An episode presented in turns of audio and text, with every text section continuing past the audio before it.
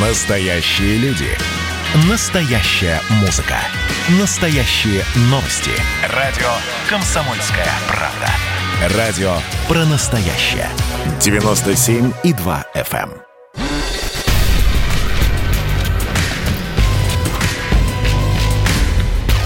Не фантастика. Не фантастика. Программа о будущем, в котором теперь возможно все.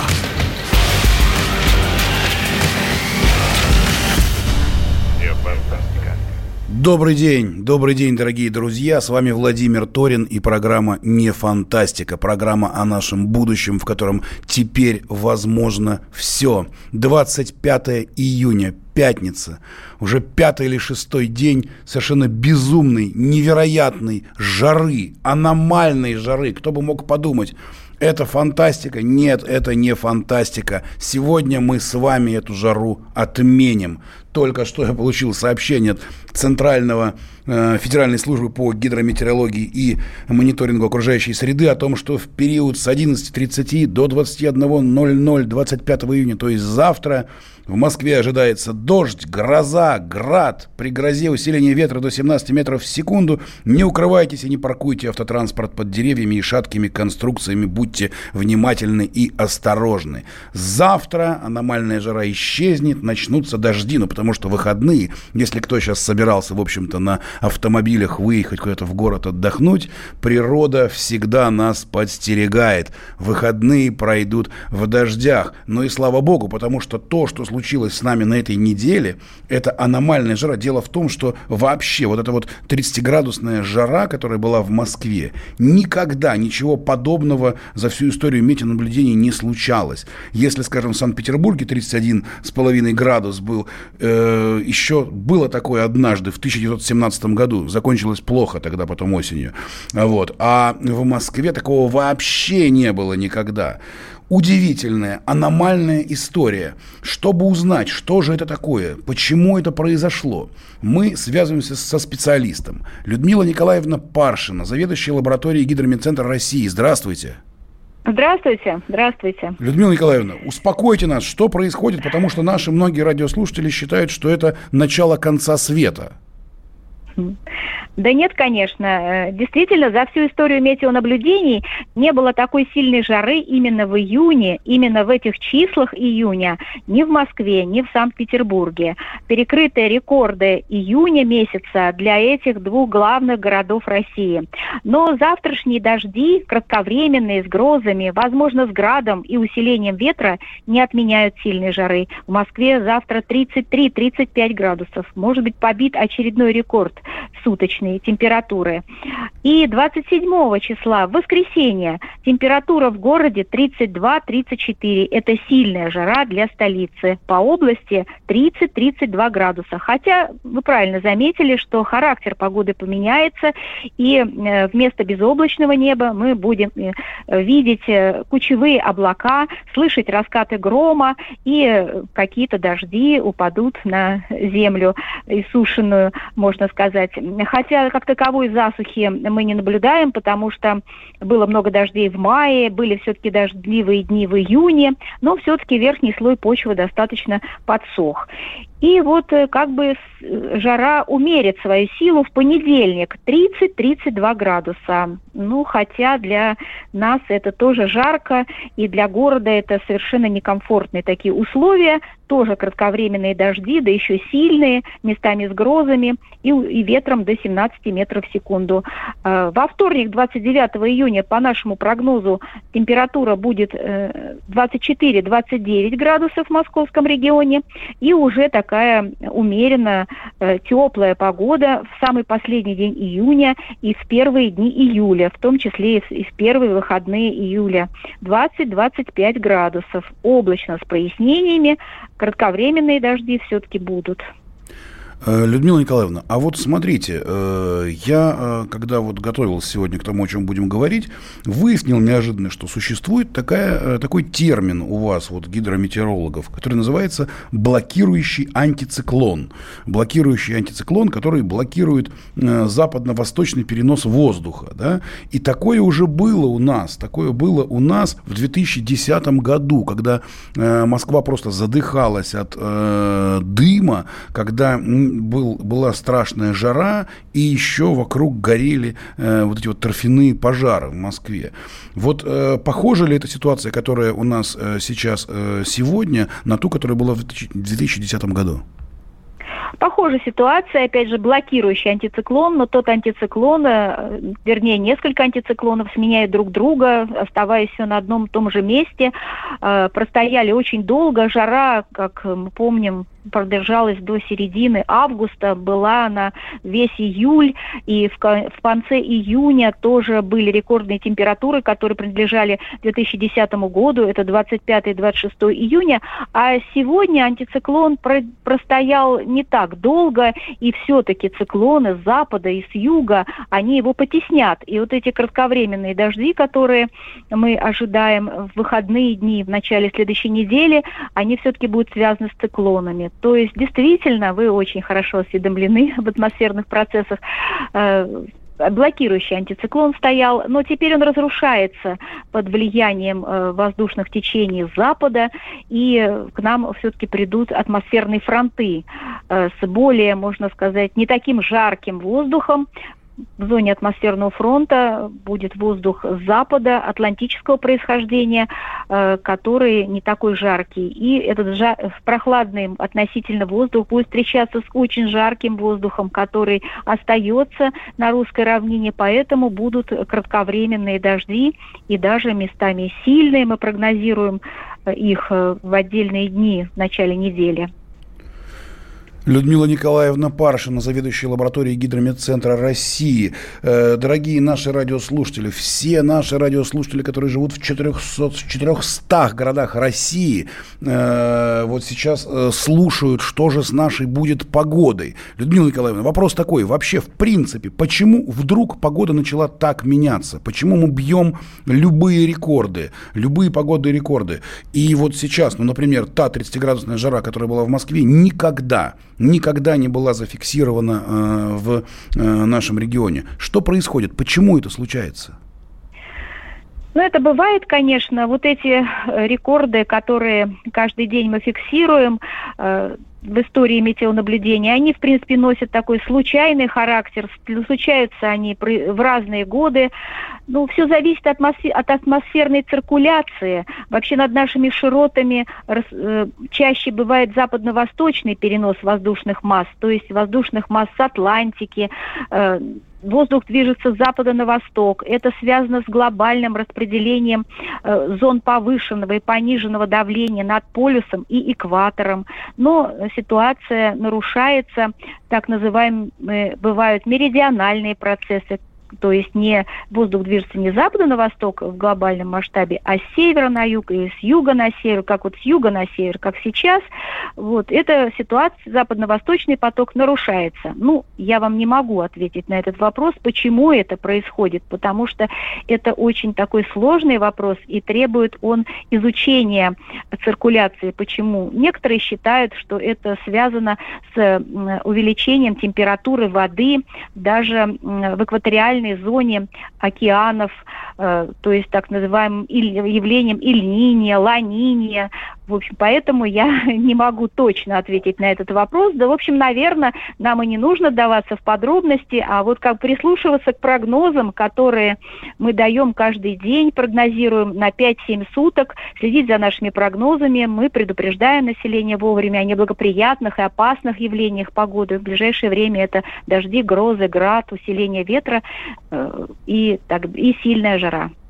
Но вот э, пишет наш э, радиослушатель э, из Сочи, почему в Москве жара, а у нас дожди. То есть есть впечатление, что что-то поменялось, что там, где всегда было жарко, э, стало теперь почему-то холодно или дожди, а там, где, в общем-то, не было никогда такой жары, она вдруг происходит. Вот это вот изменение, да, и мы сейчас много говорим еще об изменении климата, да, очень многие страны сейчас все чаще и чаще говорят о, об изменениях климата, и это становится угрозой для планеты. Так ли это? Ну, климат действительно меняется, как бы мы вспоминаем э, свои э, годы школьные, когда жаркое лето сменялось морозными зимами в нашей средней полосе России. Э, ну, были, конечно, и отклонения от этого режима. Действительно происходит потепление климата. Если взять все северное полушарие в глобальном масштабе, то на несколько десятых градусов повышается средняя годовая температура. Особенно потепление климата это э, заметно в более северных широтах, при полярной зоне э, России. Э, это вот Таймырский полуостров, крайний север Сибири. Там часто бывают очень высокие а, температурные аномалии. У нас все-таки умеренные такие широты. И, собственно, так... А что на юге очень такая погода была влажная и прохладное, тоже связано с нашим антициклоном.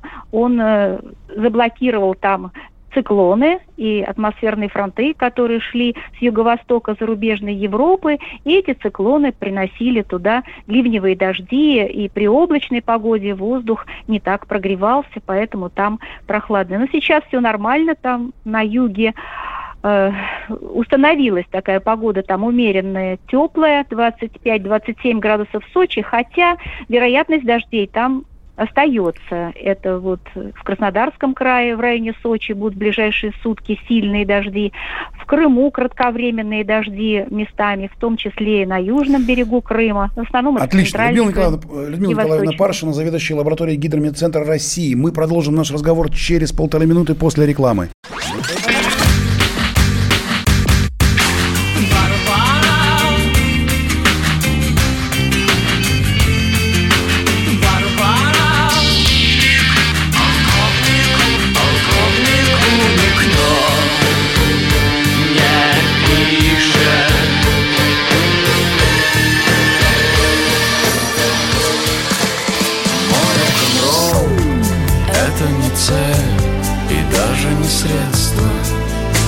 «Комсомольская правда». Радио «Поколение Битва».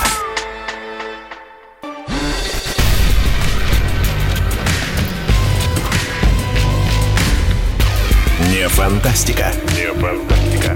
Программа о будущем, в котором теперь возможно все. Все.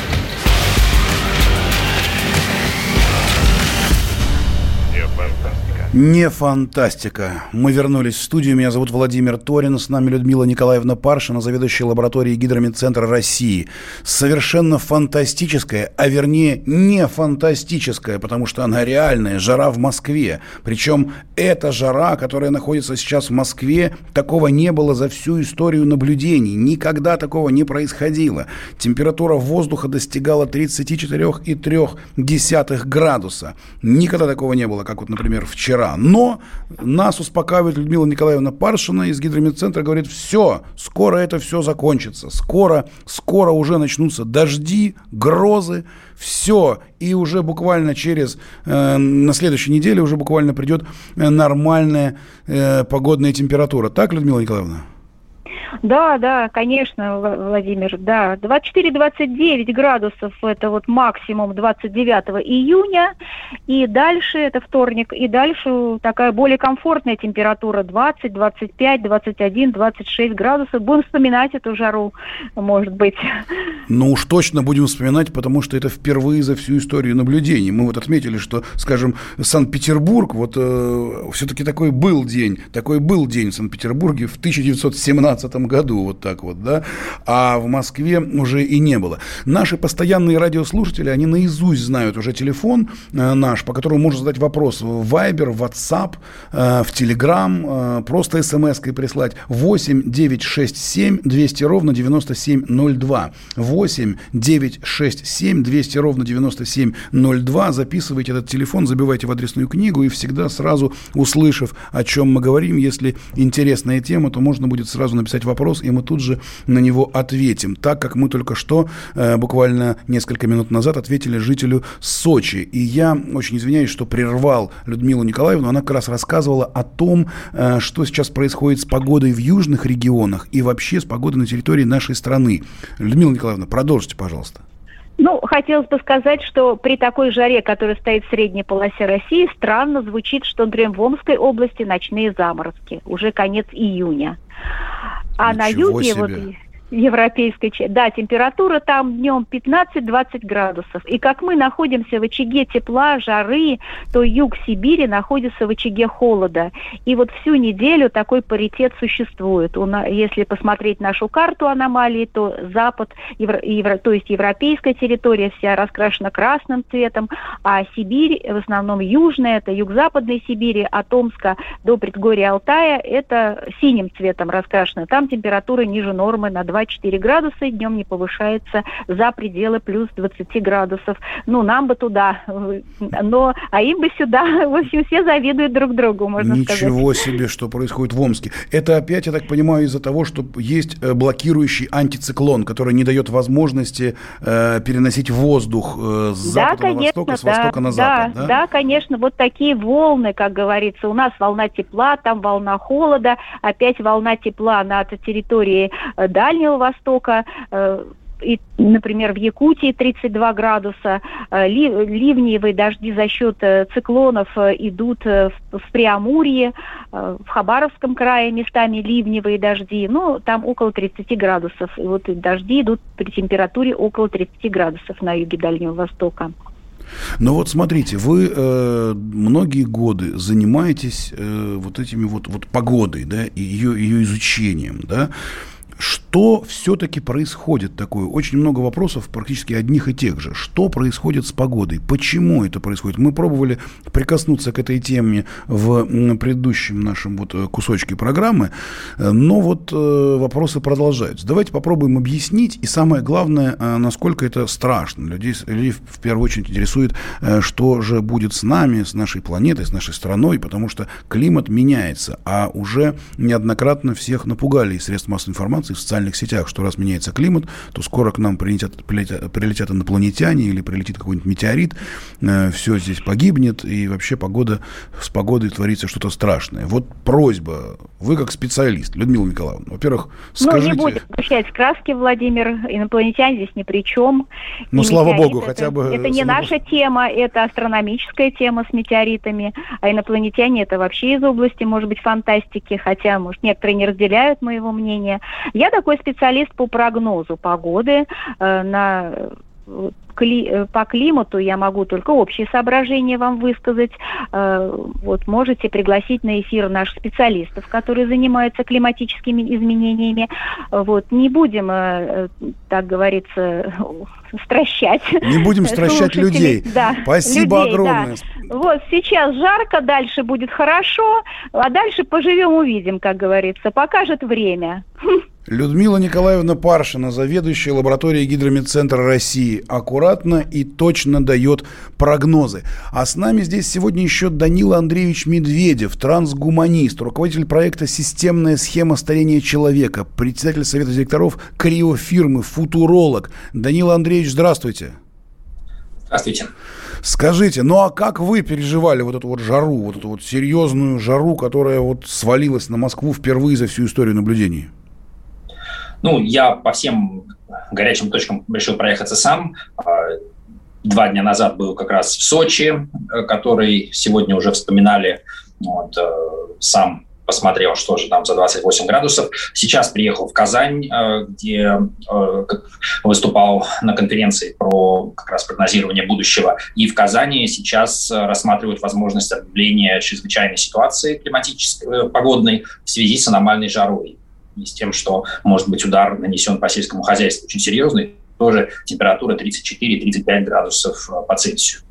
Вот. А сейчас, э, сегодня вечером возвращаюсь в Москву. Ну, к счастью или к несчастью для планеты, но к счастью для меня есть кондиционеры. Вот, поэтому можно еще попортить климат, э, охлаждая свою собственную квартиру. Вот смотрите, Людмила Николаевна Паршина, она вот э, не хочет давать какие-то такие общие глобальные прогнозы. Но вы как трансгуманист, как футуролог, скажите, пожалуйста, вот этот вот э, э, такое изменение климата, изменение погоды, аномальные какие-то климатические рекорды, это что такое? Это начало какого-то э, каких-то страшных вещей, потому что очень многие наши радиослушатели прямо реально боятся, что это начало чего-то страшного, потому что климат никогда не был таким?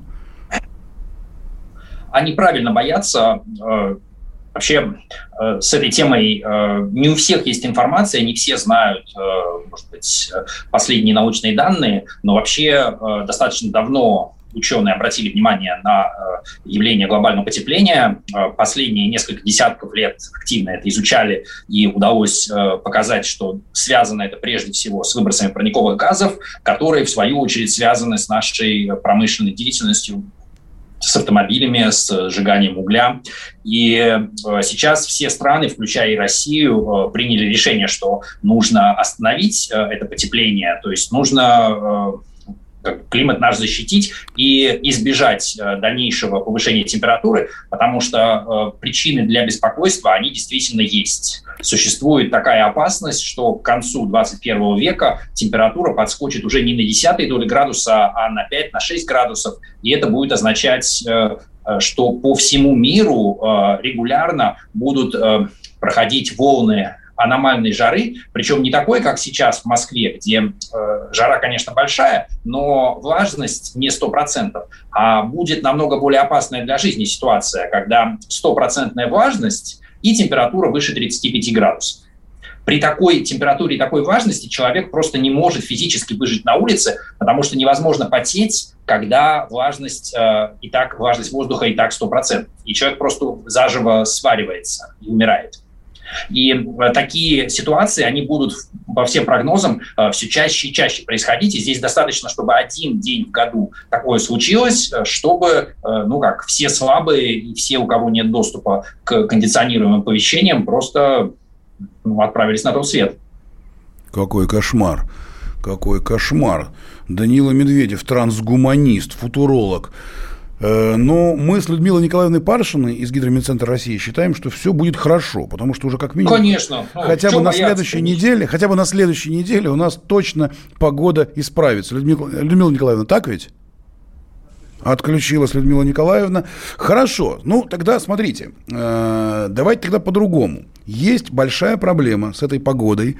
Есть большая проблема для всего человечества. А что делать? Вот э, взять, э, выбросить свой автомобиль, никогда не ездить на автомобиле. Или запретить ну, всей промышленности электрический работать. автомобиль покупать. Э, начать э, с того, что э, признать эту проблему и э, понять, что да, там последние, может быть, лет пять у нас в России было такое межвременье, и э, многие думали, что как-то это все обойдется, что нам-то будет как раз хорошо, что э, наша Сибирь чуть-чуть согреется, сельского хозяйства там можно будет развить много. Вот. А в прошлом году э, было принято политическое решение руководством страны, что э, мы не будем больше отрицать э, очевидное и э, ускоренными темпами начнем декарбонизацию. Декарбонизацию. Начнем Согласен. Декарбонизацию. Данил Андреевич, значит, давайте да. сделаем так. Мы сейчас прервемся на э, новости и вернемся к обсуждению мощнейших этих всех тем в программе «Не фантастика» на радио «Комсомольская правда». Хорошо?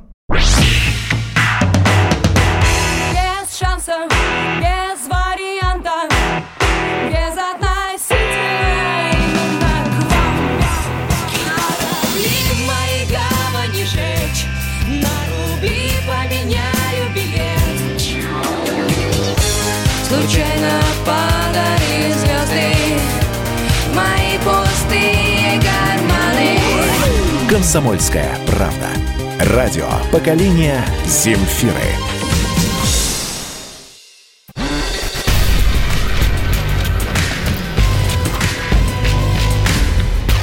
Не фантастика. Не фантастика.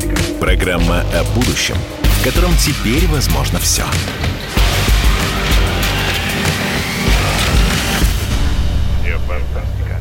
Не фантастика, программа о нашем будущем, в котором теперь возможно все. В студии Владимир Торин. Сегодня 25 июня, пятница, 16 часов 33 минуты. И мы говорим об уникальных, удивительных вещах, которые, казалось бы, еще совсем недавно мы думали и произойти-то не могут, а теперь они происходят постоянно. И если в первой части нашей программы мы говорили об аномальной жаре в Москве, и для тех, кто сейчас только подключился, я напомню, что никогда еще ни э, такой температуры в Москве в этот день не было. Никогда. В Петербурге тоже был пик, но э, такая температура однажды была зафиксирована в 2017 году, а в Москве нет. То есть аномальные какие-то рекорды ставятся, но мы поговорили с представителями гидрометцентра, и нам сказали, что, в общем-то, все не так уж и плохо, и более того, э, на следующий день, завтра нас с вами ждут ждут уже дожди, что нам, конечно, поможет, а впоследствии температура нормализуется.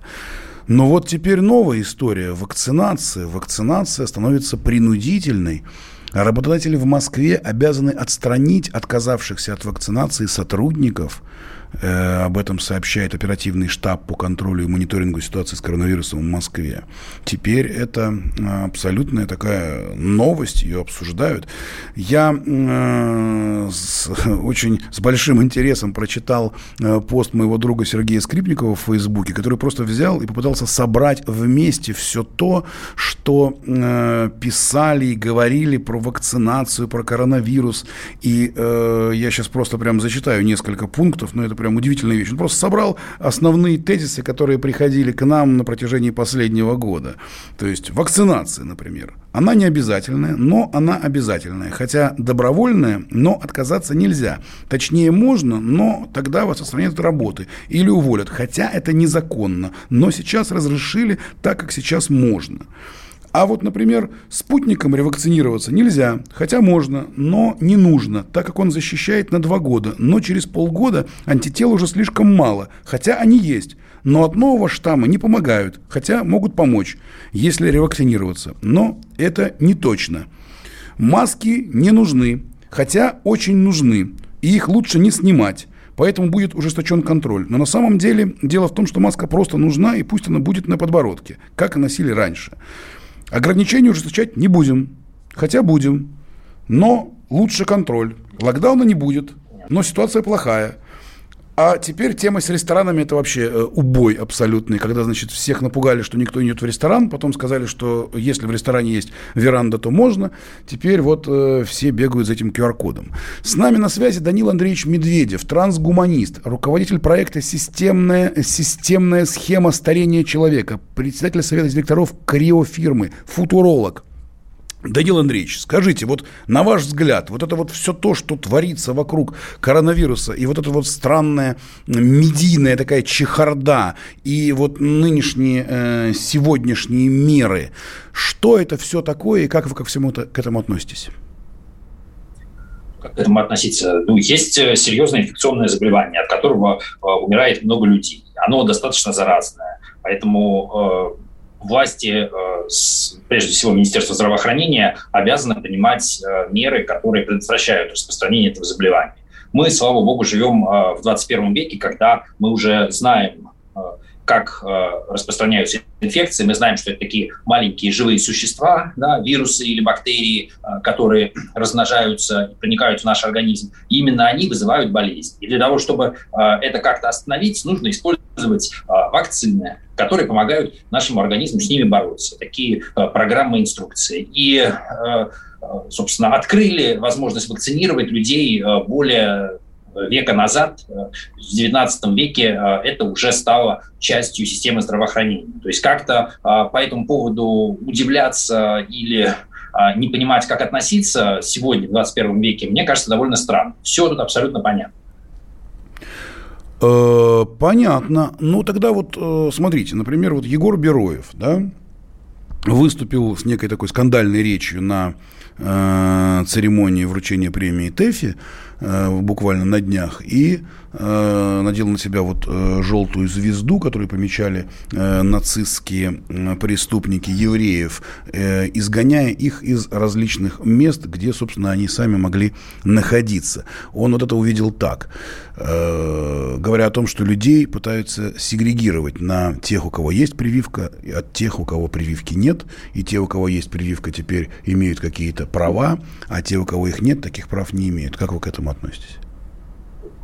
Я к этому отношусь совершенно нормально. А если а, вдруг у нас кто-то заразится холерой или бубонной чумой, или оспой, или еще чем-нибудь, и захочет разгуливать по Москве или по любому другому городу, то я буду за то, чтобы а, сотрудники полиции, скорой помощи МЧС этого товарища немедленно изолировали, отвезли в инфекционный бокс и не выпускали.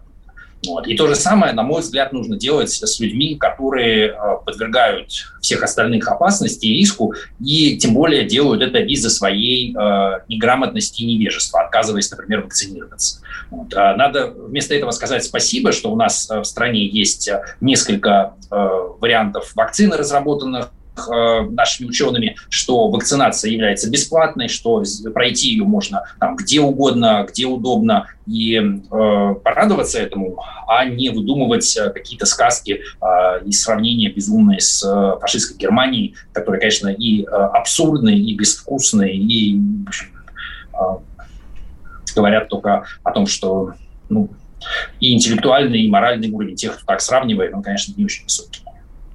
Э, Данил Андреевич, а как вы думаете, почему так вышло, что э, в нашей стране так так вот люди не хотят прививаться.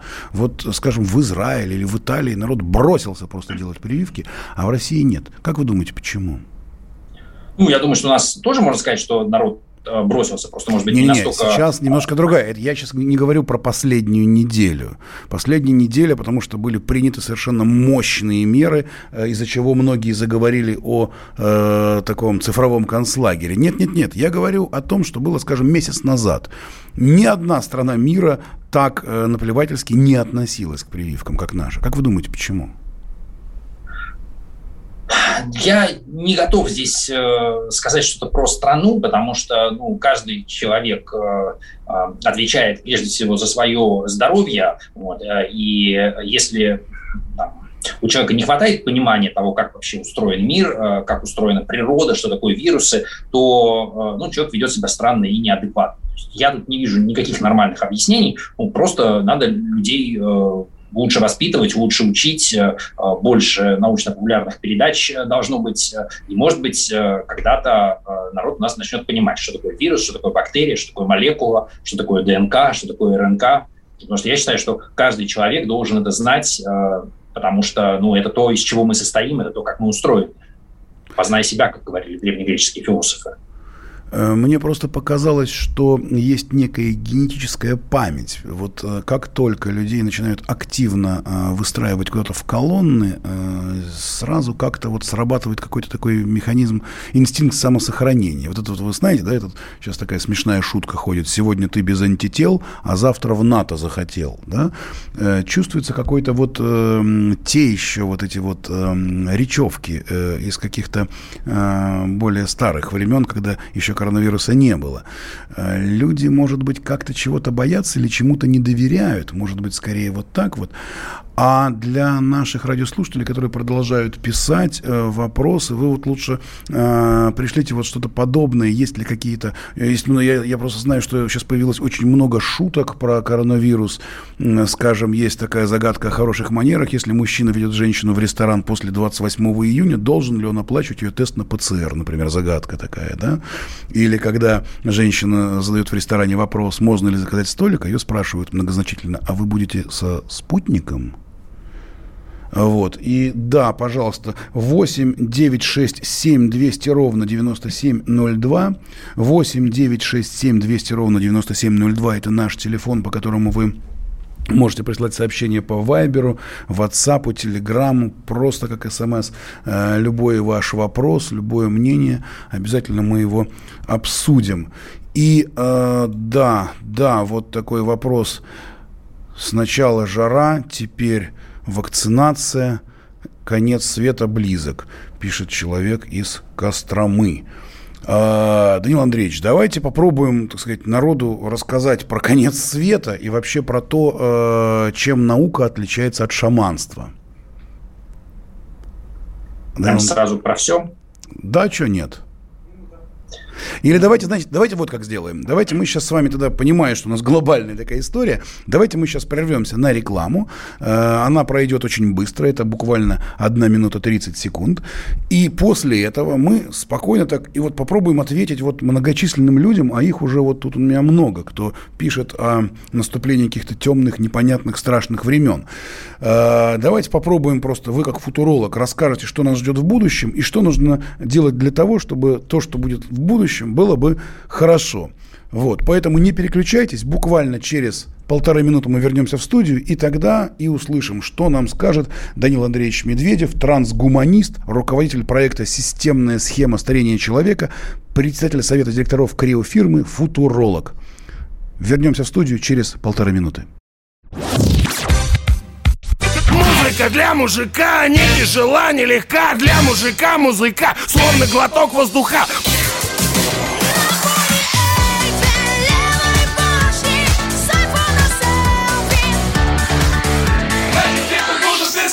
«Комсомольская правда».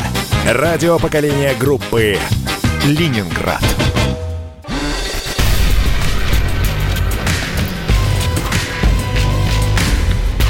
Не фантастика. Не фантастика. Программа о будущем, в котором теперь возможно все.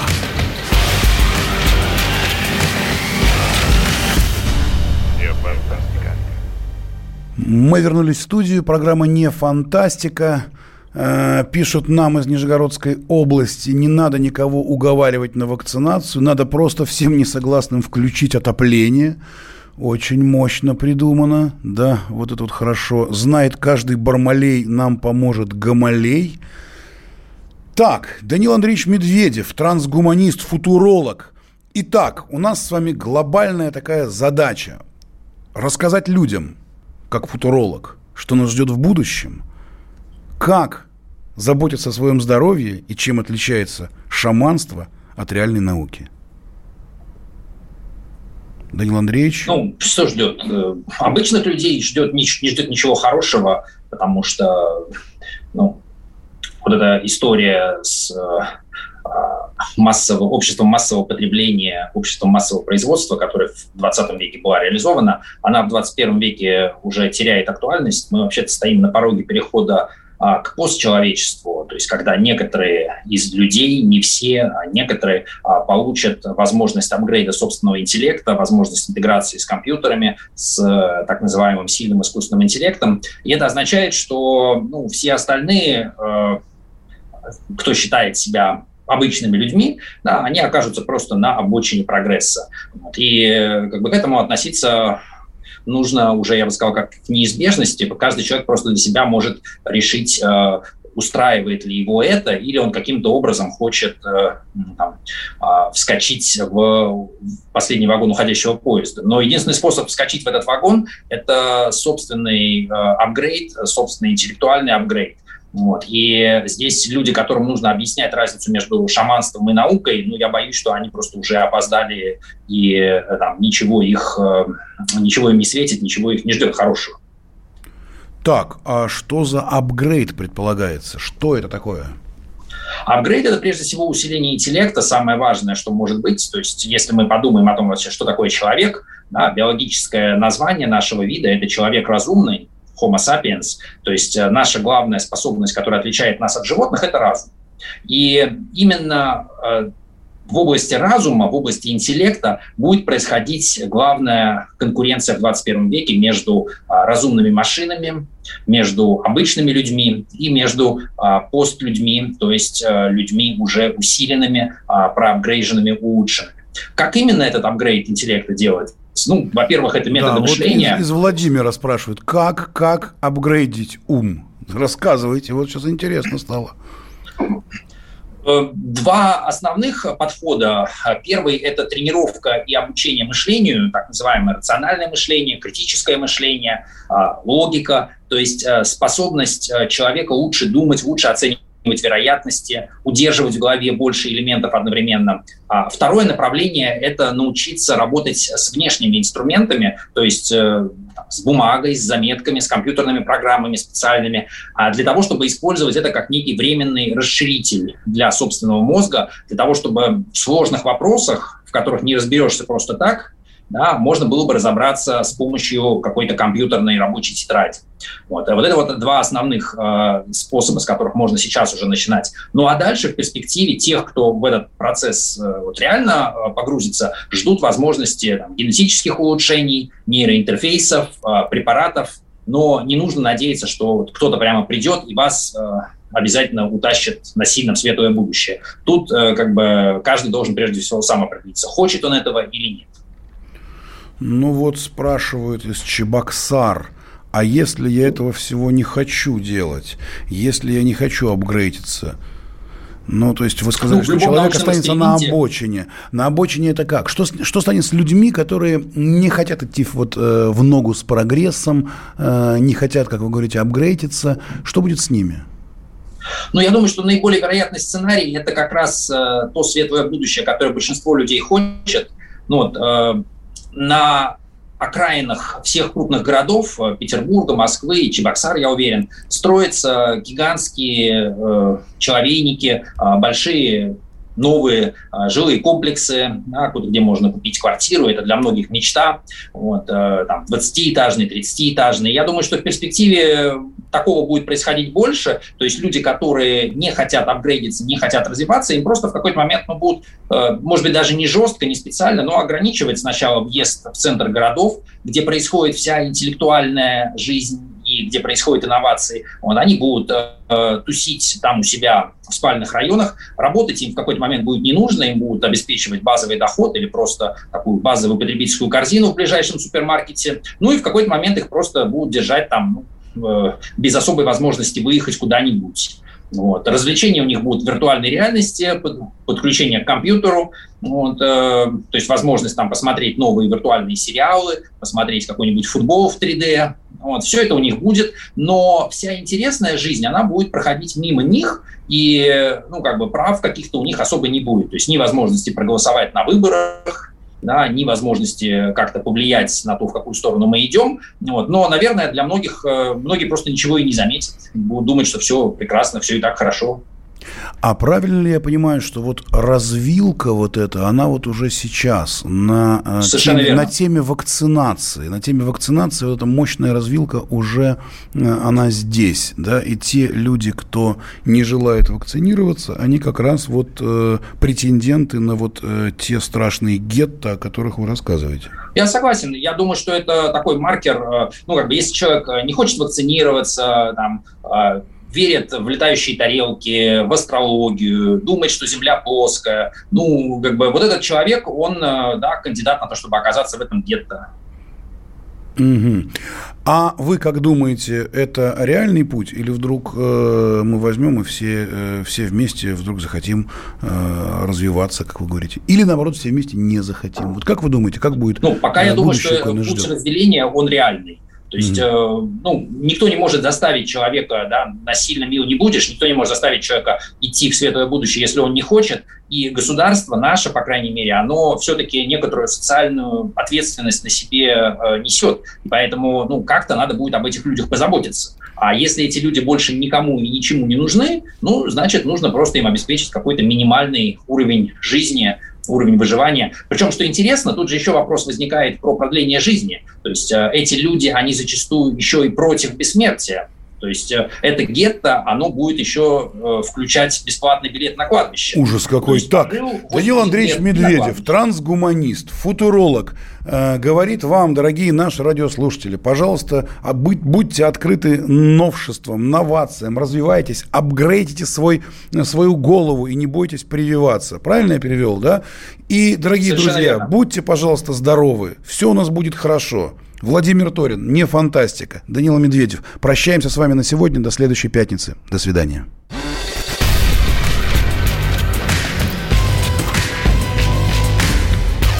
Не фантастика. Не фантастика. Программа о будущем, в котором теперь возможно все. Все.